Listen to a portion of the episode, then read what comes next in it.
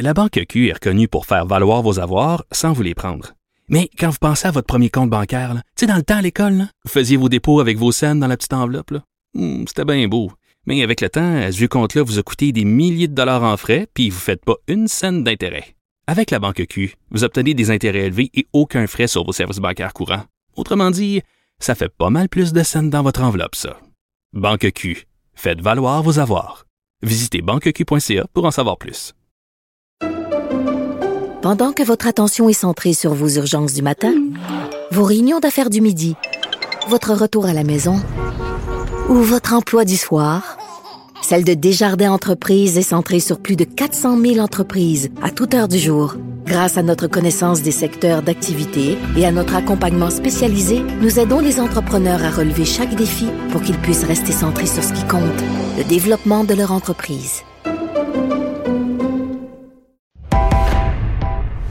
Il connaît tous les dessous de la politique. Chef du bureau d'enquête de l'Assemblée nationale. Antoine Robitaille. Là-haut sur la colline.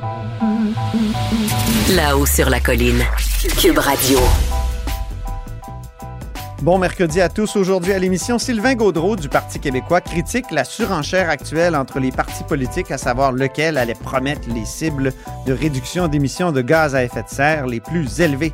On questionne aussi l'ancien ministre des Transports de Pauline Marois sur la possible carboneutralité du troisième lien dont l'actuel ministre caquiste François Bonnardel a parlé mardi. Mais d'abord, mais d'abord, c'est l'heure de notre rencontre quotidienne avec Rémi Nadeau. Cube Radio. Les rencontres de l'heure. Rémi Nadeau et Antoine Robitaille. La rencontre Nadeau-Robitaille. Et bonjour Rémi Nadeau, Salut Antoine. chef de bureau, chef de bureau parlementaire à l'Assemblée nationale pour le journal et le journal. Danielle McCann, là, euh, l'ancienne ministre de la Santé, est-ce qu'elle a menti?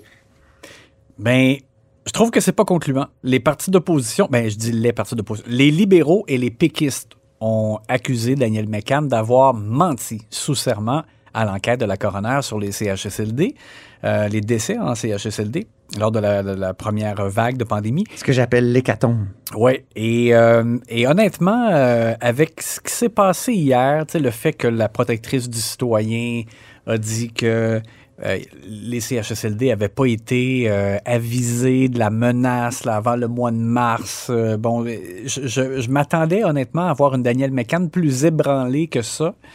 Et je l'ai trouvé quand même assez solide ce matin lorsqu'elle est allée répondre. commencé par dire quand même qu'elle était bouleversée par ce qui se disait sur elle dans l'espace public. Ouais. Et euh, Mais elle a eu. Mais elle avait quand même des éléments pour répondre Oui. aux Et- accusations. Et j'ai trouvé qu'elle avait de l'aplomb dans les circonstances où, comme je te disais, là, euh, avec euh, le, le gouvernement Legault a passé un mauvais quart d'heure hier à la période de questions, on en a parlé, tout ça, ça revenait comme sur ses épaules, le fait qu'elle était comme contredite, dans le fond, euh, sa version était contredite euh, par la, la protectrice du citoyen. Mais voici donc, elle, elle- elle nous euh, montre euh, aujourd'hui, avant la période de questions, une lettre qui a été envoyée euh, au coordonnateur euh, de sécurité civile au sein des établissements de santé. Et là, c'est sûr que tu sais, c'est écrit un peu en langage de fonctionnaire. Puis, c'est- tu sais, on, on peut dire que il n'y a pas le mot CHSLD dans la lettre, c'est vrai. C'est ça. Il n'est pas là. Mais il n'y a pas le mot non plus hôpital, il n'y a pas le mot. euh, C'est bon. comme ça qu'elle s'est défendue, effectivement. Oui. En Et- disant les établissements, donc ça voulait dire tous les établissements. C'est ça. Et dans la lettre, quand même, effectivement, qui a été envoyée le 28 janvier. Bon, d'abord, euh, Mme McCann dit que le 22 janvier, là, il y a eu une rencontre. Les PDG euh, des six CCIUS ont été enjoints à se préparer. Et le 28 janvier, une lettre est envoyée au coordonnateur de sécurité, sécurité civile pour leur demander d'être prêts dans leur établissement. Et là, le mot établissement, c'est leur établissement au pluriel. Euh, et on va écouter donc déjà Daniel McCann qui a parlé donc de cette procédure-là qui est quand même plutôt rarissime. C'est une mesure d'urgence. On ne prend pas ça à la légère et on ne fait pas ça souvent dans le réseau. Alors, par cette action, nous avons donc demandé à chaque CCCIUS de mettre sur pied leur centre de coordination en sécurité civile et de mettre leur plan à jour. Il faut se rappeler que les CIUS et les CIS sont nés de la fusion d'établissements, tels que les hôpitaux, les centres jeunesse, les CLSC, mais aussi les CHSLD. Quand on parle, et je cite, dans la lettre du déploiement des mécanismes de sécurité civile dans vos établissements, c'est de tous les établissements dont on parle. Alors voilà, effectivement, c'est écrit donc les attentes. Voici les attentes ministérielles relativement au rôle important que vous avez à exercer comme coordonnateur de sécurité civile au sein des établissements, de vos établissements respectifs au pluriel. Et là, il y a vraiment plusieurs éléments. Coordonner la mise en place de mesures et actions requises pour votre établissement en réponse aux besoins. Euh, on demande d'effectuer un suivi rigoureux, de veiller à mobiliser ou à recourir aux ressources nécessaires pour la conduite de l'opération, euh, s'assurer que les interventions, tout secteur confondu, s'inscrivent dans un ordre de priorité, etc., etc. Comme tu dis, c'est du langage de fonctionnaire. Oui, mais ah oui, et un élément important, veillez à ce que les mécanismes de garde de sécurité civile 24/7 de votre établissement soient pleinement fonctionnels afin de garantir une capacité de réaction en tout temps. Donc c'est quand même, on voit qu'on on peut pas dire que ils se font pas demander d'être prêts, de préparer le terrain et préparer. Bon, alors tout ça pour dire que je comprends que la, ce que je décode, c'est que la protectrice du citoyen, elle, elle le prend de, de l'angle des CHSLD et visiblement, c'est comme si ça s'était pas vraiment rendu à eux avant le mois de mars, mais le ministère, en fait, la, la ministre de l'époque, Mme McCann, elle, ce que François Legault a dit, oui. qu'avant le mois de mars, on n'avait pas d'indication claire. Oui, exactement. Ce mais, qui peut apparaître contradictoire un peu avec ce que Mme McCann dit. C'est ça, mais elle, quand même, a dit, garde, on a envoyé ça, là, donc il devait se préparer. Alors, elle, elle, elle elle ne rejette pas non plus complètement la responsabilité sur les autres. Elle dit j'ai une responsabilité, la responsabilité c'est la ministre, mais bon, elle, a cette lettre-là et elle dit qu'après ça, ben, c'est une responsabilité partagée avec les gestionnaires, c'est une collaboration, etc. Euh, et, elle a dit là, sur le plan humain, je suis tellement triste là, en parlant des, événements qui se sont déroulés. Et elle a dit en anglais, je vais devoir vivre avec ça pour le reste de ma vie. C'est vrai. Euh, donc, moi honnêtement, j'ai trouvé que dans les circonstances, là, euh, elle a je trouve qu'elle a euh, diminué là, les, les, risques que l'opposition euh, ait des munitions encore énormément dans les prochains jours. Je pense qu'elle a comme, euh, dans les circonstances, bien fait. C'est l'heure maintenant de l'analyse sportive d'une autre période de questions qui a été pas mal sportive.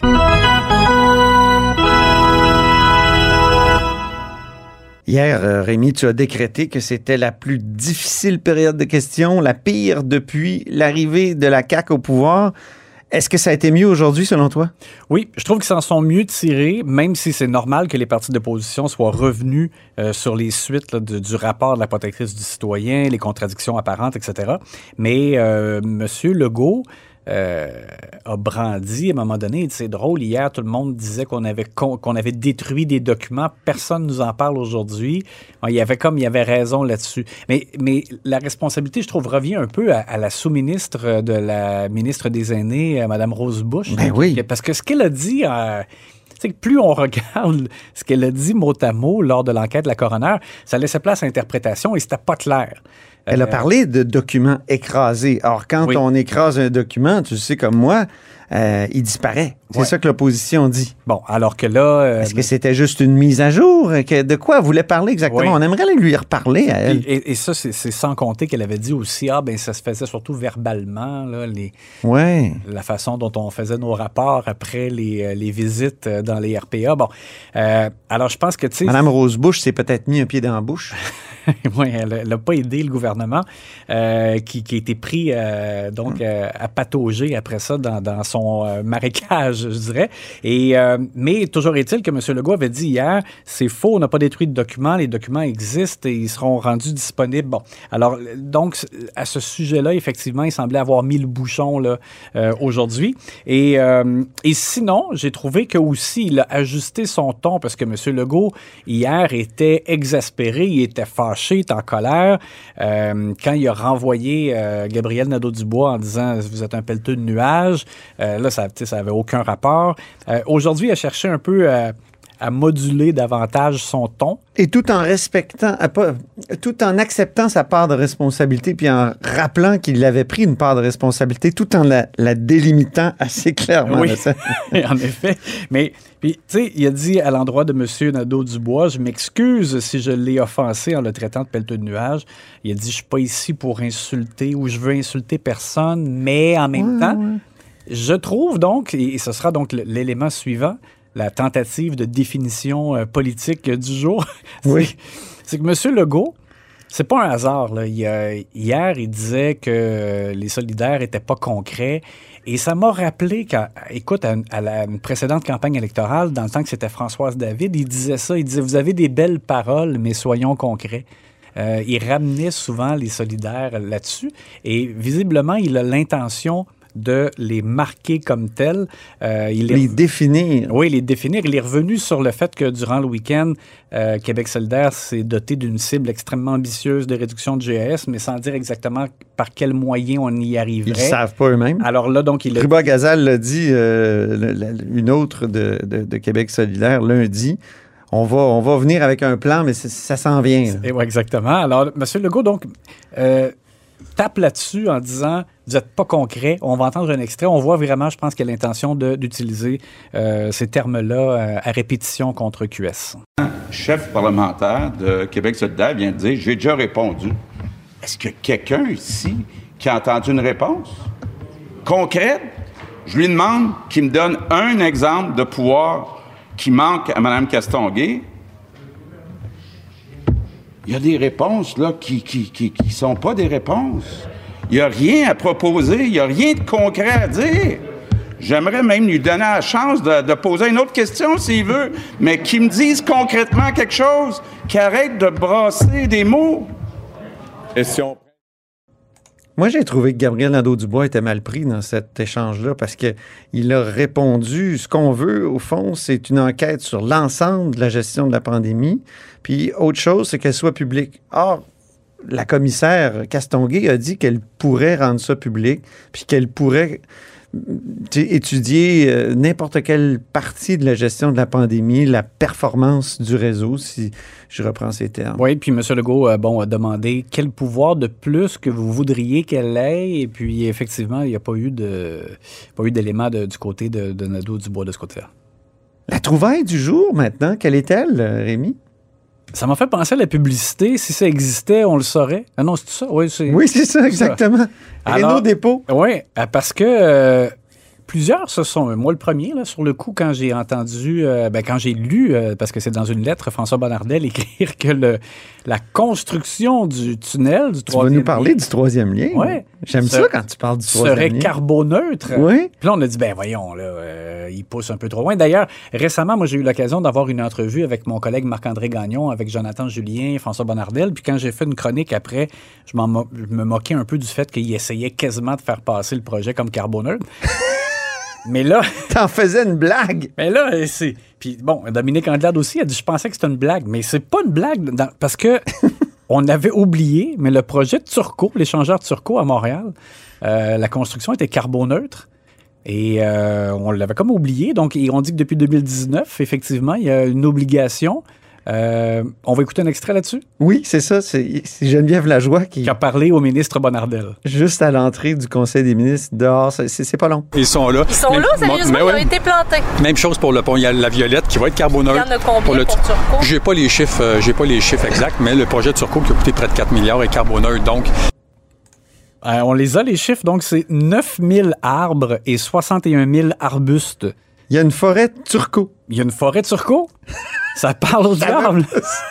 C'est ça. Alors, écoute, il me semble qu'on tombe des nues. Là. Ben oui. Et, euh, et donc, euh, le ministère des Transports nous rappelle que même les, les compagnies qui fournissent le béton qui doit être utilisé là, dans la construction doivent aussi compenser pour la production de béton comme tel. Et le gouvernement, lui, doit compenser pour la construction comme telle avec le béton.